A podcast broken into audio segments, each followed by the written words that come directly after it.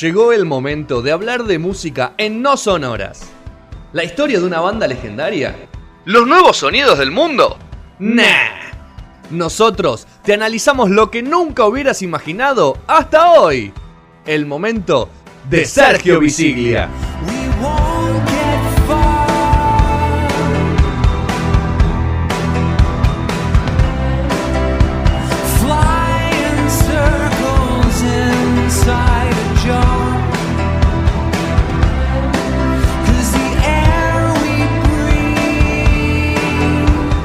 Te eligió Rodri, ¿eh? Sí, sí, que Lástima que no vino, Siempre pero me bueno. olvido cuál es, ya me olvidé de nuevo cuál es. Eh, Duke, Duke Cova Fine, no sé, una cosa así. Muy linda, ¿eh? Muy linda. Duke pues, Code and Cutie, una cosa así. ¿Viste esas cosas raras que escuchaba él que son atrasan también un toque? Porque son bandas de 90. La próxima vez le voy a preguntar y lo voy a anotar, como Sí. nunca hice. Porque, eh, va a haber de todo, ya dijimos, ¿viste? Va a haber. eh, hoy vamos a hablar de una banda en particular, pero también vamos a hablar de, de armonía, de música. De algún. Bueno, como también vos, Gastón, decías, ¿no? Eh, eh, contaste algo, Ah, la, de- la idea que la de muy bien. McCartney muerto. esa- esos mitos que Mitos. también hay, ¿no? Esas cosas oscuras. Hay también un caso de. de- de acusación de plagio contra uno mismo, un artista que se, se acusa Se a sí mismo de plagio, no, se acusa de plagio a Ah. sí mismo. Eh, Eso vamos a contar también, esas historias eh, que vamos a tener acá. Pero hoy vamos a hablar de un grupo alemán de fines de los 80, o sea, lo podemos meter como ochentoso si querés. Eh, el dúo se llama Mili Vanilli. Sí, me suena. ¿A vos te suena? ¿A ¿Cómo vos, Fede? Nada. Suena. Pará, No, son dos no que suena. tienen tipo pantalones muy anchos, tipo. No. De- Uno blanco y uno negro. no, los dos, tipo, neg- uno que los dos negros, los de raza negro. negra, eh, musculosos ellos, bailarines. Sí. No, no, ni, ni por Ni cerca idea, más Fede. No, no. Vasco, Total. nada, nada, Vasco tampoco. Pará, pará. Sí, sí, sí. Nada, pero no me googleé No, porque nada, no quiero ver las fotos si es el que Ahí yo recuerdo buscate la foto. No Viste, me hagas trampa. Vinny Vanilli es un dúo de pop y rhythm and blues, eh, pero más de pop, más de, esa onda ba- bailable, formado eh, por el alemán Rob Pilatus y el francés Fab Morgan. O sea, un alemán y un francés, pero ambos de raza negra y ambos de que estaban en Alemania en realidad, ¿no? O sea, podríamos Estaban asentados en Alemania. Podríamos decir que es un grupo alemán. Eh, Rob era bailarín de breakdance y también jugaba al fútbol amateur, ¿no? Y, y Fab era, fue a Alemania para trabajar como modelo. Se empezaron a encontrar en las noches, en las discotecas, y medio que empezaron a laburar de bailarines, ¿viste? El típico bailarín que está atrás tuyo, de algunos medios pseudo famosos, y ellos empezaron a laburar eso. En paralelo, un productor llamado Frank Farian, alemán él, que ya había laburado en los 70 con bandas de disco, ¿no? Es- Esa movida de los setentosa, digamos, dijo, quiero salir un poco de ese sonido disco de los 70, ya estamos a fines de los 80, eh, innovemos por este lado, pero busquemos una vuelta de tuerca más. Pero bailaba breakdance. No, no, estamos hablando del productor alemán. Ah, perdón, Estamos perdón. hablando del productor alemán en este caso. Y él escuchaba un tema que se llamaba You Know It's True. Girl, You Know It's True. Eh, lo escuchaba todo por ahí, por, por eh, lugares que se movían en un ambiente medio, que, medio militar alemán, que estaba lleno de yankees, también todo muy raro. Y dijo, voy a usar este tema y voy a convocar a alguien para hacerlo. ¿no? ¿Estamos? ¿En qué época estamos? 1987 barra Ah, 88. A punto de caerse el muro. a, puro- a punto de caer el muro. De hecho, eh, después sale a la luz con el muro ahí tambaleante y después ya va ser un éxito ya con, con el muro caído, te diría. Bueno, los llama, los convoca a estos dos muchachos y dicen, muchachos, vamos a grabar este tema y vamos a ver qué pasa. Pero los pibes eran Todo cantantes. con, o una, ni- todo ni- uno con un aparato. Los pibes eran más bailarines, era más gilada, era más raro todo. Pero lo hacen. Más giladas, sí. Lo hacen, lo hacen y consiguen un éxito estrepitoso en toda Europa. Millones y millones de ventas eh, con el primer single que después hace que salga el disco entero, que va a tener otro single más y va a tener millones también eh, de ventas. De venta, no de reproducción. no, aprendan, viejo. Claro, aprenda, de venta. estamos hablando de ventas, ¿no? No de reproducciones, Todo papita ¿eh? para el loro. Número uno en todos los rankings de Europa. Número uno. en- Este tema, Girl, You Know It's True, que la verdad que lo escuchás y no te acordás. No, de hecho, ese que estamos ahí, ¿no? Hay muchas bandas que de suenan, igual en esa época, ¿no? Todo muy ochentoso, ¿viste? Toda esa banda muy igual. Y como que fue medio en Europa también la movida en ese principio. Y no llegó tanto acá. Pero, ¿viste cómo es Estados Unidos? Te capta todo Estados Unidos. Y tiene público para todo. Tiene Estados público Unidos. para todo, te capta todo. El, tema entonces dijo, agarraron unos muchachos de Arista Records, que era como una subsidiaria de Sony Music, y dijeron, tráemelos para acá, papá. Tráemelos para acá. Digamos Sony, ¿no? Pero si La pasa B, algo la mal, la de culpa, Sony. si pasa algo malo, la culpa la tiene Arista, eh. no Sony. Es Tráemelo. el Real Madrid. El Castilla. El Real Madrid Castilla. Es la, es la- es la goleada, Tráemelo a, tráemelo a Nueva York a estos pibes que me los pulo, dice, Claro. ¿no? Y dijo, bueno, vamos a sacarlo a Estados Unidos. éxito estrepitoso en Estados Unidos también con esta canción. Eh, ventas, ventas, ventas. Llega, eh, eh, estamos hablando ya 88, 89, donde se da todo este boom. Pues en ya se fueron de no- Europa, ya está. y ya en los se- 90 hay que abrir el, el camino. Fines del och- el 89 y 90 nos vamos a Estados Unidos, empezamos a agitar todo. Entrega de premios del nove- verano del 90, entrega de premios de todo. Tres premios American Music Awards, un premio Grammy en revelación, ¿eh? el, famoso Grammy, digamos. El Grammy serio. ¿no? El Grammy de ahora, ¿no? Era que ahora regala, regala Ah, nominaciones, ¿no? Ahora, va cualquiera, ¿no? Grammy en revelación. Ahí está. Eso, Ahí está. eso mismo. Para que quede bien clarito. Bueno, los muchachos eran, eran alemanes, eh, cantaban en inglés. Y cantaban muy bien en inglés, pero cuando lo hacían entrevistas.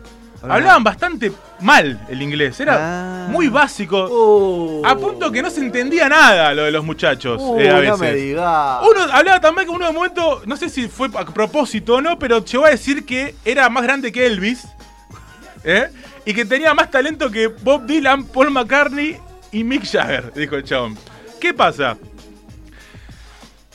Los muchachos empezaron a pedirle más cosas al productor. A pedirle, che, queremos, eh, queremos, porque acá atrás había un secreto.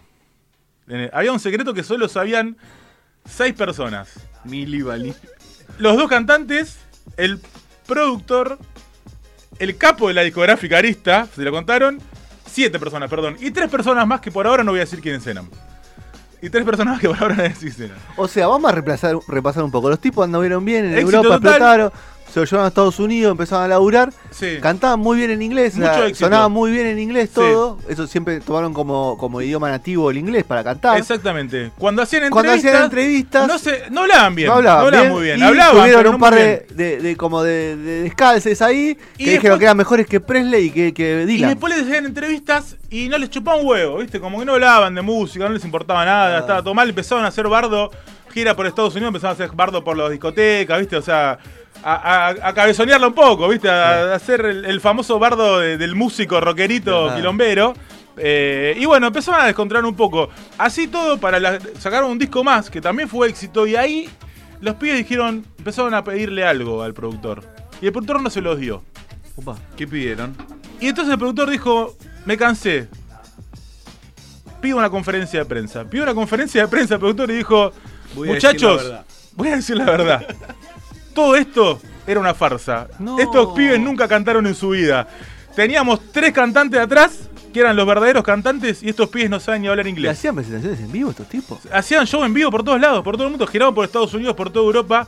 En Estados Unidos ya había pasado una gira que el estribillo del hit, este que hablábamos, de Get You The Always True, empezó a repetirse todo el tiempo. Lupió, empezó a lupear, Empezó a hacer bucle, empezó a hacer bucle todo el tiempo. Suya, y la gente le chupó huevo, ni se enteró, pero un par de medios tiraron, che, ¿qué pasó acá? Pero bueno, quedó en la nada. Igual pará, hiciste un- así como si fuese computadora en ese momento.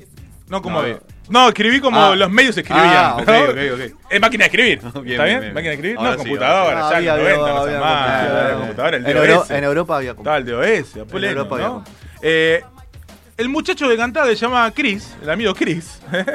El que cantaba posta el cantaba o el que no? posta. También había dado una entrevista a fines del 89 diciendo que era todo mentira y que el cantante era él. Pero el productor le tiró 150 morlacos verdes, mil, ¿no? Morlacos verdes y dijo, Para que se callate la calle". boca. Salió una semana después a decir que era todo mentira, que lo dijo en joda. Pero ese 12 de noviembre del 90 la conferencia de prensa fue marcó un antes y un después. ¿Eh? A partir de ahí. Los muchachos de Milli Vanilli empezaron a decir eh, que era todo culpa del, del productor, le pidieron perdón a la gente y Arista Records tuvo que pagar millones y millones de dólares Resarcimientos. de resarcimiento a muchos fans enojados por lo que había pasado, por la, Por la la estafa. que le habían dado, obvio. devolución de entradas y de los discos. Devolución de entradas de discos, millonadas.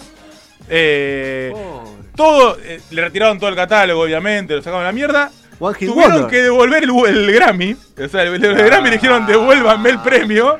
Hijo de Y le sacaron el Grammy. Eso es ser mala Le sacaron el Grammy también. otro, no cuesta nada. o sea, Grammy. estaba en el piso y lo le, Claro, patearon la cabeza. Le patearon sí, la cabeza. patearon. ¿no? Le hicieron la de Camoranesi a Sí. Toranzo, ¿no?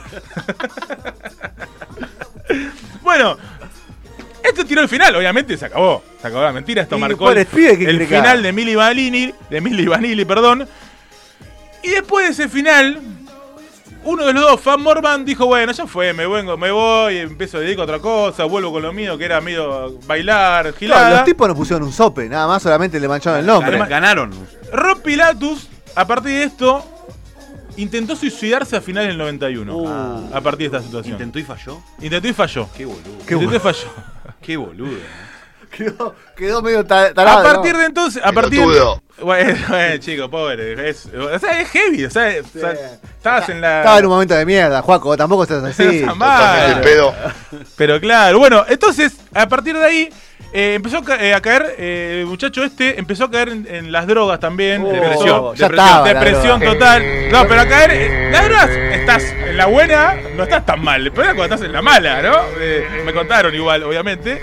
Pero bueno, por un lado, eh, el querido Frank, el Garca, que era el productor, pues la idea fue toda fue de él. O sea, ¿no? El, el que, el que hizo todo esto fue Frankie. Eh, Frankie Farian, que armó, después de eso, armó el grupo de verdad, quiso hacer el grupo de verdad. Con los tres que Armó posta. de Real Milli Vanilli No. con los tres cantantes posta. que no daban el, el fit. Obviamente fue un fracaso estrepitoso, estrepitoso. Y los muchachitos estos, como andaba mal este Rob Pilatus con la falopa y todo, le dijo, Fab Morvan, el otro, su compañero, le dijo, che, armemos un disco los dos. Salgamos nosotros diciendo la posta, y esta vez hagamos los temas nosotros y cantemos nosotros. En alemán, Y sacaron, en inglés, no en inglés también, y sacaron un disco en el 92 que solo pudo salir en Estados Unidos porque en Europa no lo dejaron. En Europa no lo dejaron sacar el disco. Obviamente, Desastre. fracaso estrepitoso, 3.000 copias vendidas. Obviamente estamos hablando del 92 y vendés 3.000 copias. No existe. Ah. No sirve para nada, sobre todo en Estados Unidos.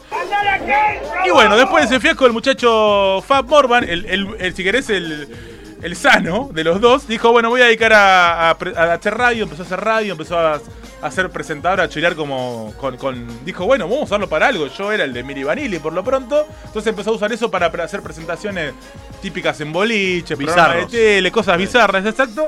Y el otro siguió y empezó el- la cuestión de hundirse en las drogas, lo hizo también salir a afanar, ¿no? Y cayó en, la, cayó en cana. el amigo. cayó, se comió una gallola. Fue para adentro, fue para adentro, estuvo meses, varios meses en el 96 preso. Y a partir de ahí, el otro sapiado de su ex compañero dijo: Vení, te le pagó toda la rehabilitación.